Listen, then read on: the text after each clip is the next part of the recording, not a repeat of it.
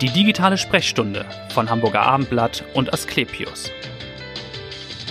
Klinische Forschung sichert den medizinischen Fortschritt, denn ohne Studien wüssten wir gar nicht, welche Behandlung am besten wirkt, zum Beispiel bei verschiedenen Krebserkrankungen. Doch was hat der Patient eigentlich davon, wenn er freiwillig an einer Studie teilnimmt? Wie sicher ist das und wer entscheidet über Wirkstoff oder Placebo? Das alles wollen wir heute beantworten in einer neuen Folge der digitalen Sprechstunde, dem Podcast von Hamburger Abendblatt und Asklepios. Mein Name ist Vanessa Seifert und ich freue mich auf einen Gast zu dem Thema. Dr. Nele Gessler ist heute hier. Sie leitet Asklepios Pro Research und ist Vizedekanin für Forschung am Asklepios Campus Hamburg der Semmelweis Universität und nebenbei ist sie auch noch Kardiologie Oberärztin. Herzlich willkommen, Frau Dr. Gessler. Ja, vielen Dank. Ich freue mich, dass ich da sein darf. Vielleicht fangen wir ganz vorne an. Wir benutzen das so selbstverständlich, aber was ist eigentlich eine klinische Studie? Genau, also es gibt ganz verschiedene Sorten klinischer Studien. Im Prinzip geht es ja darum zu schauen, wie können wir die Medizin weiterentwickeln, wie können wir auch also es ist unterschiedlich, ob man sagt, zum einen werden ja neue Medikamente auch zugelassen genau. oder auch neue Medizinprodukte. Aber es geht manchmal auch ganz einfach darum, ein etabliertes Verfahren noch zu verbessern. Mhm. Und dafür brauchen wir Studien weil die im Prinzip die Beweise liefern, funktioniert es wirklich oder funktioniert es nicht. Ja. Genau, also das ist, das ist im Prinzip der, der Punkt. Das hört sich immer so ein bisschen für den Patienten, ich kenne das selber, ich gehe ja auch auf die Station. genau, Sie sind ja auch sozusagen in der genau. Praxis genau. und nicht nur in der Forschung, ne? Das ist so. Genau, ich bin sowohl in der Kardiologie in St. Georg mhm. als auch ähm, wobei da auch primär für die Forschung, aber ich bin eben auch Leitung dieses ähm, von Asklepios Pro Research. Wir sind ähm, für alle Häuser in Hamburg zuständig mhm. und kümmern uns um das Ganze drumherum, was die ganze Bürokratie angeht. Da ist nämlich sehr, sehr viel zu beachten. Ja. Und damit die Ärzte auf Station noch Zeit für ihre Patienten haben, nehmen wir ihnen da einiges ab. Ja. ja. Und wahrscheinlich aber die häufigste Frage der Patienten, wenn sie jetzt ist, wahrscheinlich, oh, kann ich da mitmachen? Ich bin doch kein Versuchskaninchen. Genau, genau. Das ist genau das, was viele sagen. Oh nein, das hört sich, Studie hört sich so nach Versuchskaninchen an. Mhm. Und das ist eben überhaupt nicht der Fall. Also man muss gar keine Sorge haben, wenn man auf, wenn man als Patient auf Station ist und jemand wie ich kommt und sagt, wissen Sie was?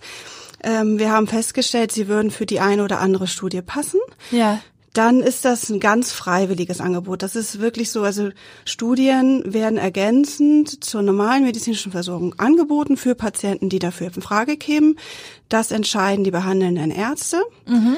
Und ähm, man darf als Patient ähm, auch ruhig Nein sagen. Also es ist so, dass der behandelnde Arzt hat keinen Vorteil davon, wenn man Ja sagt. Also ich genau. sage dem Patienten auch immer, gucken Sie sich das an, wir bieten es jedem an, der dazu der dafür passt. Ja.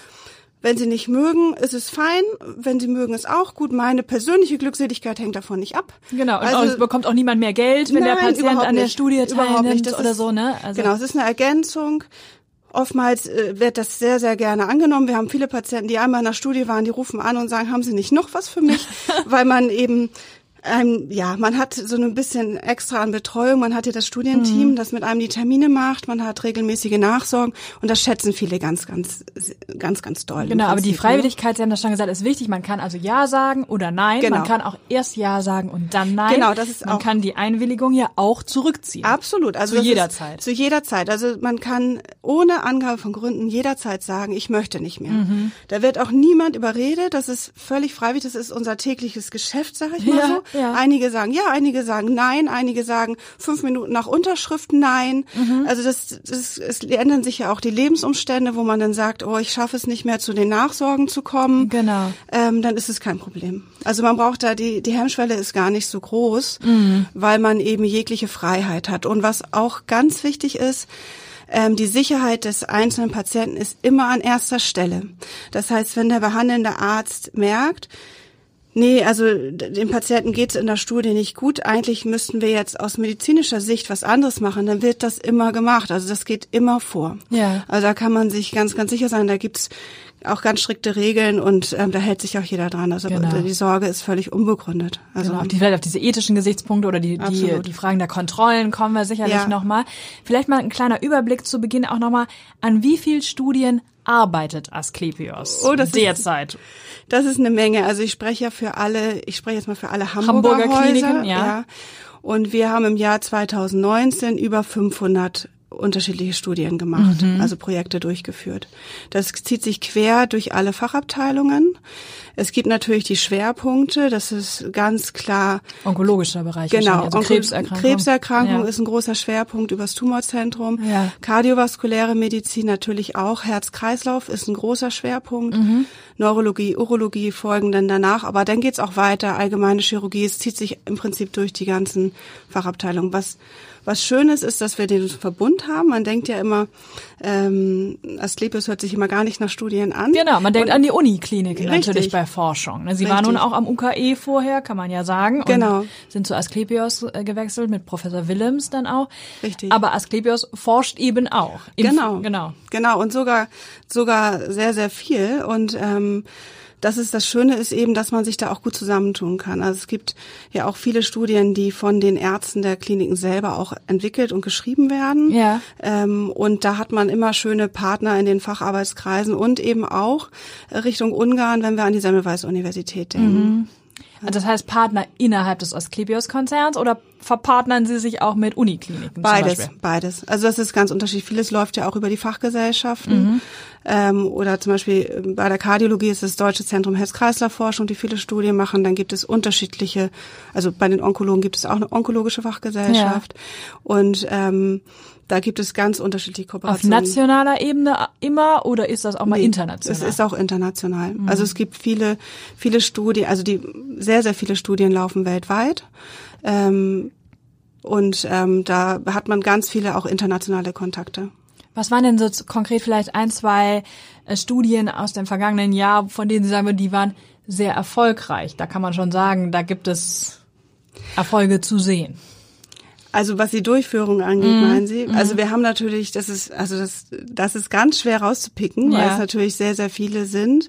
Ähm, wir führen aktuell haben wir eigene, also am schönsten sind natürlich immer, wenn man eigene Studienvorhaben entwickelt hat, Protokolle geschrieben hat und die dann, die dann gut gelaufen sind. Also wir haben zusammen auch mit dem Deutschen Zentrum Herz-Kreislauf-Forschung UKE schon begonnen, eine Studie zu Vorhofflimmern und Übergewicht. Da sind wir jetzt dabei, Ja. ähm, die Daten zusammen zu, also auszuwerten und anzuschauen. Weitere Studien sind äh, geschrieben worden, ähm, die sehr, sehr gut laufen. Ich weiß auch, dass Professor Arnold in der Onkologie in Altona äh, mit der onkologischen Fachgesellschaft auch sehr, sehr viel macht. Genau, Und war auch dort- mal zu Gast, also Ja, treue genau. Hörer wissen das. Ja, ne? ja. Genau. Und dort auch sehr erfolgreich ähm, Studien auch im, in diesem Setting Tumorzentrum ähm, durchführt.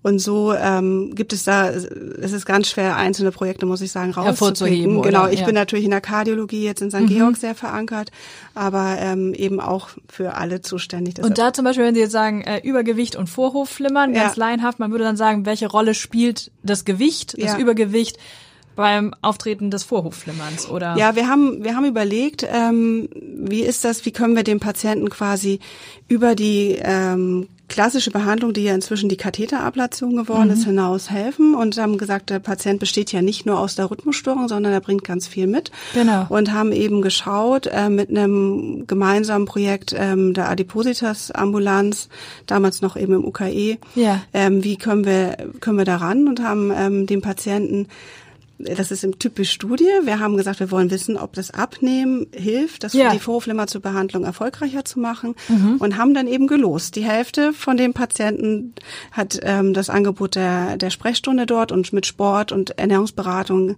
ganz Genau. übliche Lifestyle Modification, sagt man ja so genau, schön. also die haben im Grunde versucht abzunehmen. genau. Und die andere Gruppe, also Hat- zwei Gruppen War gegeneinander. die sogenannte Ich bleib so wie ich bin Gruppe. Gruppe, Also die genau. Mhm. haben jedenfalls, äh, genau. Und das, das haben wir viele Jahre, viele Patienten begleitet, dabei die Rhythmusstörung angeschaut. Ja. Genau. Und die Ergebnisse, die kommen jetzt, werten wir jetzt demnächst aus. Ach so, okay, ja. also das Ergebnis gibt es noch nicht. Das heißt, Nee. es ist ja auch immer ein Prozess, der dauert. Das ist ja Absolut, klar. Das ja. heißt, ab wann hat man sozusagen signifikante Ergebnisse tatsächlich und kann sagen, ja, wenn Sie abnehmen, dann ist das Genau. Vorhofflimmern besser zu behandeln. Genau, also das, man muss erstmal, man hat ja je nach Studienprotokoll sind, werden die Patienten unterschiedlich lange Mhm. nachbeobachtet, sagt man so schön. Das heißt, in dieser Studie konkret sind die bis zu einem Jahr danach nach der Ablation zu uns gekommen und Ja. wir hatten äh, mit einem Rhythmus-Monitoring geschaut, wie ist der Rhythmus. Mhm. Ähm, und bis man denn, und im Vornherein legt man halt fest, wie viele Patienten brauche ich denn, um überhaupt sagen zu können, da ist ein Unterschied. Das Ja. muss ein Statistiker begleitet solche Genau, Vorhaben. okay, mhm. Ähm, und diese Patientenanzahl wird dann ausgerechnet im Vornherein schon. Ja. Ähm, und ähm, bis man dann alle, quasi bis alle daran teilgenommen haben, das ist nicht nur in Hamburg gelaufen, sondern auch in Lübeck und in Köln, die Ja, Studie, ähm, hat es halt eine Zeit gedauert.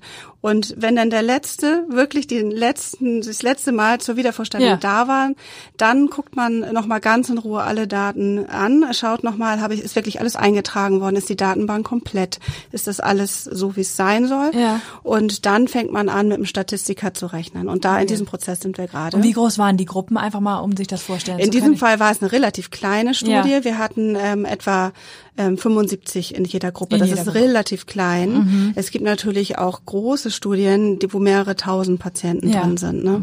Also das ist das ist ähm, das ist jetzt ein kleines Projekt gewesen. Genau, mhm. Demnächst starten wir eine Studie, wo wir 350 Patienten zum Beispiel suchen, die zur Filmablation kommen, wo es Mhm. auch wieder darum geht, die Methodik zu verbessern. Ja. Ähm, und genau, so, so ist es halt ganz unterschiedlich. Ne? Manchmal gibt's kleine Pro Pilotprojekte, wo man erstmal schauen möchte, ähm, ist die Theorie, die ich habe, ähm, beobachtet man erstmal, stimmt das so? Ja. Und dann werden da größere Projekte draus gemacht. Die Kernfrage ist natürlich, die haben wir am Anfang schon ein bisschen angerissen, was hat der Patient davon? Ne? Ja. Wenn Sie haben ja schon gesagt, die Ärzte haben nichts davon. Nee. Was hat der Patient davon? Außer, dass er vielleicht sagt, ich tue auch was Gutes, vielleicht auch nicht für mich, sondern für folgende Patienten, dass man das ein bisschen langfristig betrachtet. Aber er selbst, was hat er davon in dem Moment? Genau, also groß, also man muss eigentlich sagen, bei den allermeisten Studien wissen wir ja immer nicht, also sagen wir mal, wir nehmen die klassische Studie, wo man sagt, ich lose was, ne? Ja. Damit, das ist immer das mit der höchsten statistischen Aussagekraft, damit können wir am meisten beweisen, dass der eine Weg besser ist als der andere. Ähm, und dann, wenn man da muss man eigentlich im Großen und Ganzen ganz ehrlich sein, man weiß ja gar nicht, was besser ist. Deshalb macht man ja die Studie. Genau. Ne? Das heißt, wie man so schön sagt, der Nutzen, der eigentliche Nutzen, der individuelle für den Patienten ist erstmal ungewiss, was die Behandlung angeht. Aber der Patient hat zum einen, was ich schon sagte, natürlich eine sehr enge Anbindung an die Klinik und äh, oder das Studienzentrum, hat meist einen sehr festen Ansprechpartner mit einer Diensthandynummer und so weiter, wo man auch kurzfristig vorbeikommen kann, wenn was ist. Man ist da sehr eng betreut. Das Ja. schätzen viele ganz besonders. Und Die sozusagen auch unabhängig von der Studie, wenn sie bestimmte Symptome haben oder Beschwerden haben, sich nochmal melden können. Genau, unbedingt. Also wir kümmern uns ja dann äh, komplett um diesen Menschen. Das ist ja auch, in der Studie muss man auch immer alles dokumentieren, was da passiert. Also das Ja. heißt, selbst wenn jemand meinetwegen ähm, wegen einer Medikamentenstudie Ja. nimmt an einer Medikamentenstudie teil, fährt den Skiurlaub, bricht sich das Bein, dann müssen wir das trotzdem aufnehmen, dokumentieren und auch ganz zeitnah melden, weil auch wenn man Weil das potenziell Auswirkungen haben könnte. Theoretisch könnte es ja sein, dass ihm wegen dem Medikament schwindelig geworden ist und das deshalb, dazu- also ne, Mhm. Klar, das ist man manchmal denkt man, das ist viel zu weit hergeholt. Wieso müssen die das wissen? Aber das, das fragen wir dann ab und das dokumentieren wir Mhm. auch. Genau. Das ist der eine Nutzen ist die Betreuung. Das ist wirklich eigentlich das, was die Patienten am meisten an Studien interessiert. Ja. Und oftmals ist es aber auch ähm, zum einen Therapieoptionen, die einem sonst noch gar nicht so geboten werden. Ähm, das heißt, ähm, manchmal sind das ja Medikamente, die noch in der Zulassung sich Genau. befinden. Das heißt, die sind normalerweise noch gar nicht zugänglich. Das heißt, es ist eine Chance, ein neues, innovatives Verfahren zu ähm, erhalten zu bekommen. Ne? Also im Und- Grunde eine Chance auf Verbesserung natürlich, der oder ne, dass man Ja. denkt, man die Gen- Genesung geht schneller Genau. oder äh, das Leben wird verlängert, dadurch, dass man bestimmte Medikamente Genau, bekommt, die sonst genau. eben noch gar nicht verabreicht wurden. Genau, das sind halt ganz, das ist natürlich ein sehr früher Zeitpunkt, wo man dann an Wirkstoffe auch ähm, die Behandlung mit Wirkstoffen bekommt, die es also sonst noch gar nicht geben würde. Ne? Das heißt, das ist natürlich auch eine Chance, Innovation, also innovative ähm, Therapien zu erhalten. Und was eben auch rundherum um Studien viel passiert, ist auch viel Diagnostik. Das heißt Sachen, die sonst normalerweise im Rahmen der Routine gar nicht passieren, wo dann, was ich was, ein bestimmtes Kernspin nochmal extra gemacht wird, was Ja. über die Studien dann finanziert wird, dass es nicht zulasten der Kassen fällt. Ne? Und das ist auch natürlich, wer gerne rundherum abgecheckt werden möchte, genau. sagt man mal so, ne? Ähm, für den ist das auch äh, allein deshalb auch ganz toll. Das, das mögen natürlich viele auch, dass, dass man da einfach nochmal ganz gesondert guckt und ja. bestimmte Untersuchungen macht, die man sonst normalerweise nicht machen würde. Sie haben die Medikamentenstudie schon angesprochen. Da fragen sich natürlich viele, kann ich mir vorstellen, wer entscheidet, ob ich das den neuen Wirkstoff mhm. bekomme, der ausprobiert wird, mhm. oder das Placebo-Produkt. Genau, in der klassischen Studie, über die wir jetzt ja die ganze Zeit gesprochen mhm. haben, wo eben nach, äh, gelost wird, entscheidet das Los. Und das ist ähm, ja. genau. Also das ist, das ist auch, ähm, das wird über eine elektronische Datenbank zugelost in aller Regel, so dass mhm. es auch nicht zu beeinflussen ist. Es gibt ja auch so ein Konzept, das, das, das sogenannte Doppelblind doppelblinde Studien. Das heißt, weder der Patient weiß, was er bekommt, noch der Behandler. Ah ja, okay. Das, ähm, das ist im Prinzip die höchste Stufe sozusagen, wie man Studien machen kann. Ja, wie oft man, wird das gemacht, dieses Doppelblind? Das ist äh, bei klassischen Zulassungsstudien ist das gar nicht selten. Das ist sogar mhm. relativ häufig so.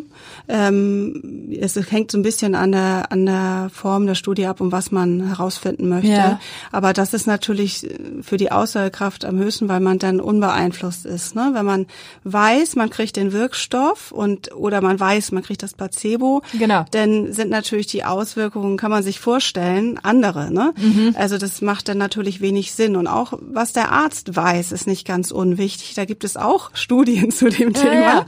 wurde auch untersucht ähm, dass eben das auch den Patienten beeinflusst. Ja klar, ne? also, also, diese psychische Dimension ja, genau. auch wahrscheinlich. Ja, ne? ja, genau. Das heißt, das, das Beste ist eigentlich, keiner weiß es. Mhm. Ähm, und ähm, ja, das ist, das ist, aber es ist nicht immer so. Es gibt auch viele Studien, wo dem Patienten klar gesagt wird, sie sind in die und die Gruppe gelost worden. Es okay. muss ja nicht immer Placebo sein, ja. sondern klassisch ist auch, wenn ein neues Medikament da ist, dass es konkurriert gegen, gegen das Herkömmliche oder genau, das bisher gegen den Standard, Erprobte genau, den Standard, gegen den Standard. Und von daher, ja, das ist immer ganz unterschiedlich. Ich kann mir vorstellen, dass viele Patienten auch sagen, neues äh, Medikament, auf der einen Seite toll, ich will mhm. das ausprobieren, aber um Gottes Willen, was hat das für Nebenwirkungen? Man weiß ja noch gar nichts.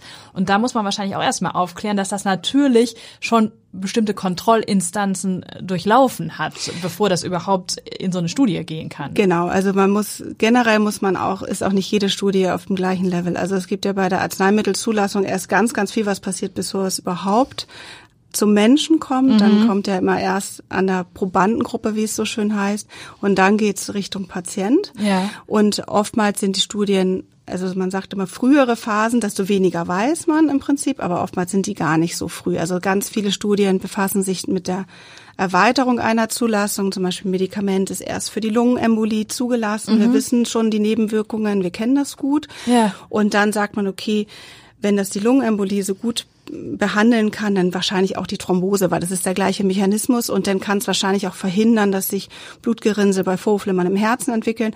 Und dann je nachdem, um was für eine Arzneimittelstudie es ist, kann man da kann der Arzt dann auch oder die Ärztin auch sehr gut beraten und sagen, hier braucht das, da wissen wir sehr, sehr viel, die Sorgen ja. sind eher gering einzuschätzen.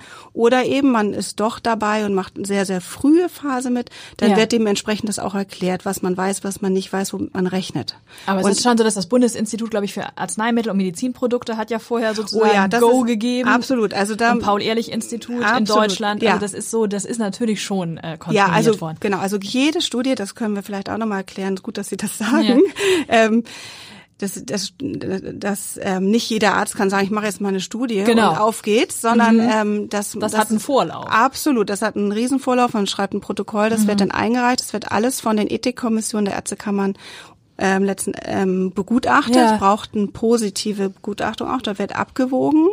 Ähm, ist das, wie ist, wie ist die Studie aufgebaut, kann die so laufen, muss da was, oftmals kommen auch Änderungsvorschläge, mhm. hier und da müsst ihr nacharbeiten. Da wird auch zum Beispiel geschaut, wie sieht der Aufklärungsbogen für den Patienten auf, ist das so verständlich, kann ja. man das so machen? Welche Auflagen sind da. Also da geht ganz viel, ähm, Regulatorien sind da im Vornherein schon, auch während der Studie. Das heißt, die Studien werden immer wieder auch von den Behörden angeschaut. Wird ja. das alles korrekt gemacht? Es wird immer wieder geguckt und kontrolliert. Also wir haben da häufig die Behörde zu Gast, mhm. ähm, kennen uns auch schon. Also, ja, ja, weil die jedes schon Jahr du, weil die ja, ganz so nicht. Studien anrücken. Genau. Nee, aber die ja. kommen halt wirklich regulär. Das gehört dazu, dass mhm. die, dass wir Inspektionen von den Behörden bekommen. Auch ähm, diejenigen, die die Studie entworfen haben, wenn wir das nicht selber waren, kommen zu Audits, schauen, wird das alles korrekt durchgeführt, ja. wird das alles nach den entsprechenden Normen durchgeführt. Es gibt ja diese Richtlinie, worüber wir schon gesprochen haben, mhm. das heißt Good Clinical Practice, also gute Praxis, ja. ähm, wo eben so ethische Standards, also das muss freiwillig sein. Der Patient ja. kann zu, jetzt als Einverständnis zurückziehen.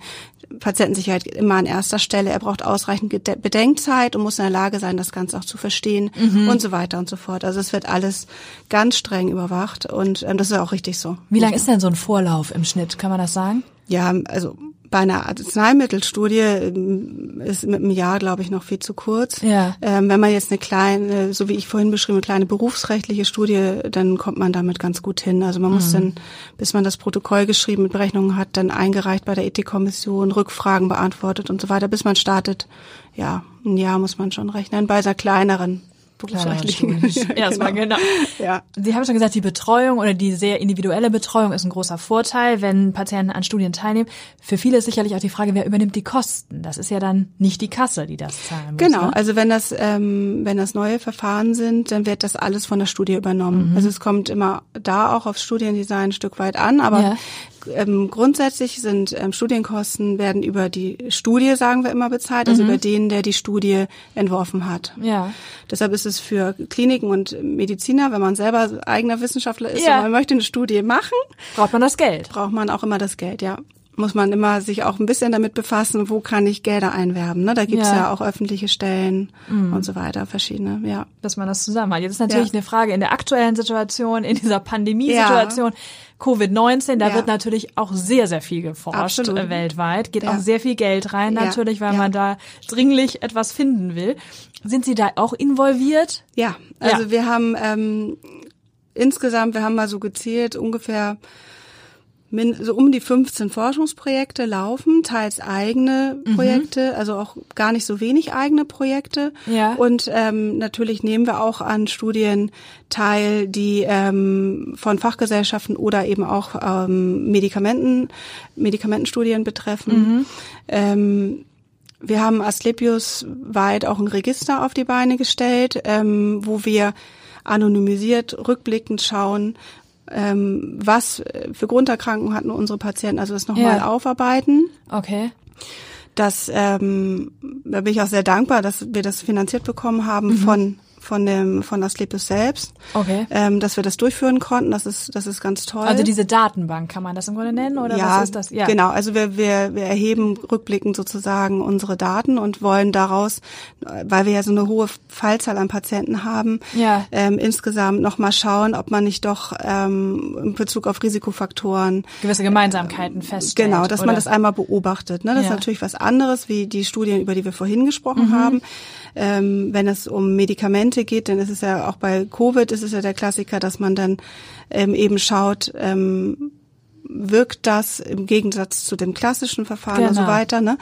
Genau, aber da, da läuft auch ähm, tatsächlich relativ viel an, an Forschung. Okay. Und ähm, ja, Kann man da konkret sagen, welche Medikamente man zum Beispiel probiert da auch oder? Ja, da gibt es verschiedene äh, Substanzen. Das, ob das aber dann im Einzelfall auf einen zutrifft, ähm, das muss man dann immer pro Klar, das sehen. dauert natürlich auch alles, bis man da jetzt äh, überhaupt valide was sagen ja, kann. Ja, jetzt muss man auch sagen, glücklicherweise ähm, ist die Pfizer ja gut, jetzt muss man vorsichtig muss vorsichtig sein. man weiß nicht, wie es sich entwickelt. Genau, ne? genau. Also es sind einige Studien in den angefragt worden in den Startlöchern kurz vor Start und teils schon gestartet. Mhm. Ähm, und man muss so ein bisschen schauen, wie sich das jetzt entwickelt, was noch kommt.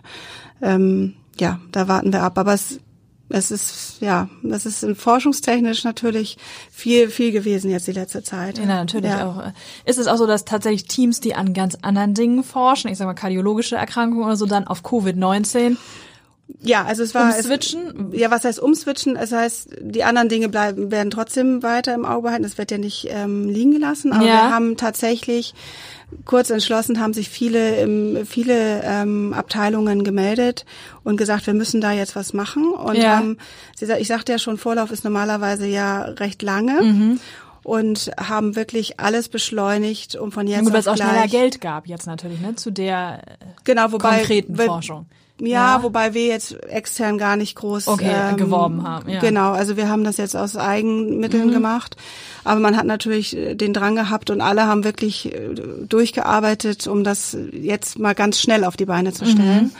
Ähm, man musste auch sagen, auch die Behörden haben da sehr mitgezogen. Also ein Ethikantrag mit Ethikvotum dauert sonst eine Weile. Ja. Und das, da war es wirklich wahnsinnig schnell, die Rückantworten immer, wenn die Thematik da war. Also da war das, äh, man merkte, dass viele wirklich ein Bedürfnis haben, da auch wirklich anzupacken. Ja. Und Sie als Wissenschaftlerin können Sie so eine Prognose abgeben. Es geht ja auch immer um das Thema Impfstoff. Wann kommt der endlich? Ne? Ist natürlich eine, natürlich dauert das, man weiß das ja. Aber da gab es auch schon, also Kollegen, die sagten, im Herbst wird da was da sein. Andere sagen, das ist ja viel zu sportlich. Also vielleicht Herbst 2021. Können Sie da eine Prognose wagen? Nee, nee, ehrlicherweise würde ich, Mhm, nee, nein, das ist ein bisschen, dadurch, dass ich selber jetzt an der Entwicklung von Innenstoffen auch nicht aktiv beteiligt Ja, bin, würde ich mhm. mich, glaube ich, da ein bisschen weit aus dem Fenster lehnen, Ja. ein bisschen Kaffeesatz lesen. Also erfahrungsgemäß Das dauert. Ja. dauert es ein bisschen, ja.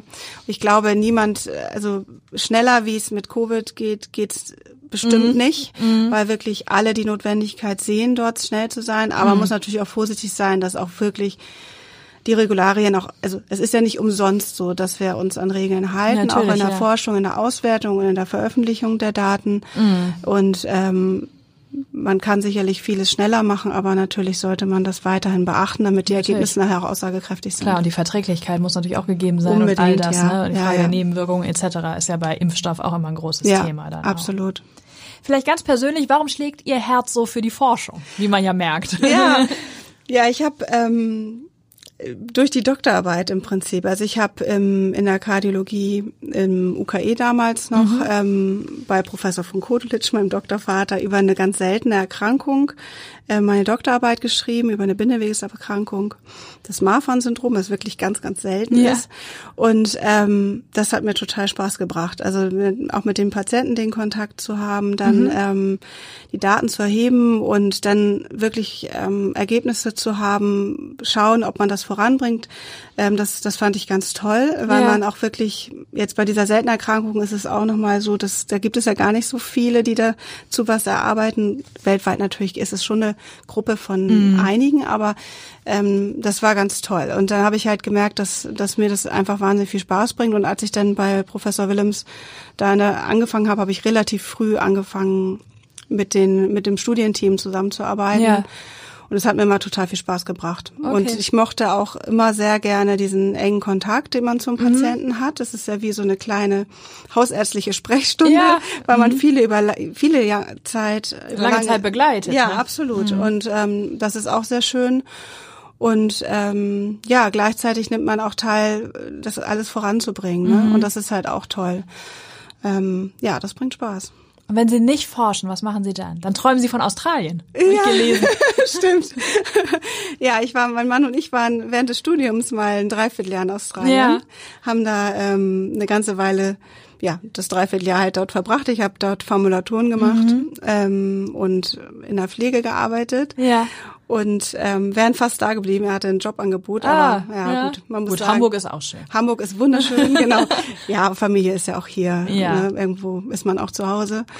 Und nee, und ansonsten, ähm, ich wohne in Neuenfelde im alten Land. Ah, im alten Land, schön, genau, ja. Hab ähm, zwei Kinder, ähm, eine Familie, also mit Man meinem ist Mann auch immer hat noch gut zu tun.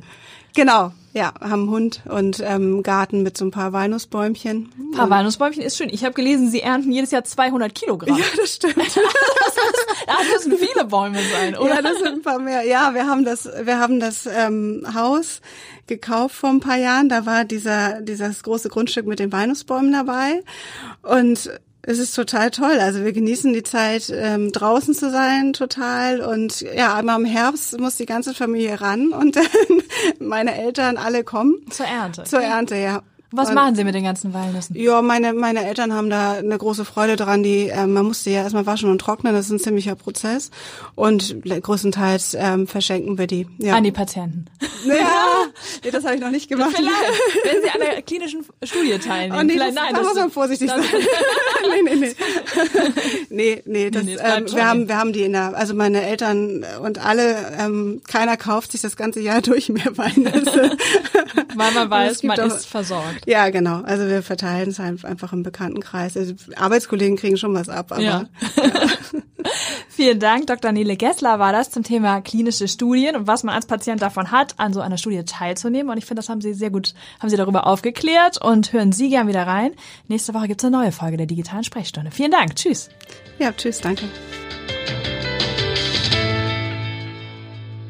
Weitere Podcasts vom Hamburger Abendblatt finden Sie auf abendblatt.de slash podcast.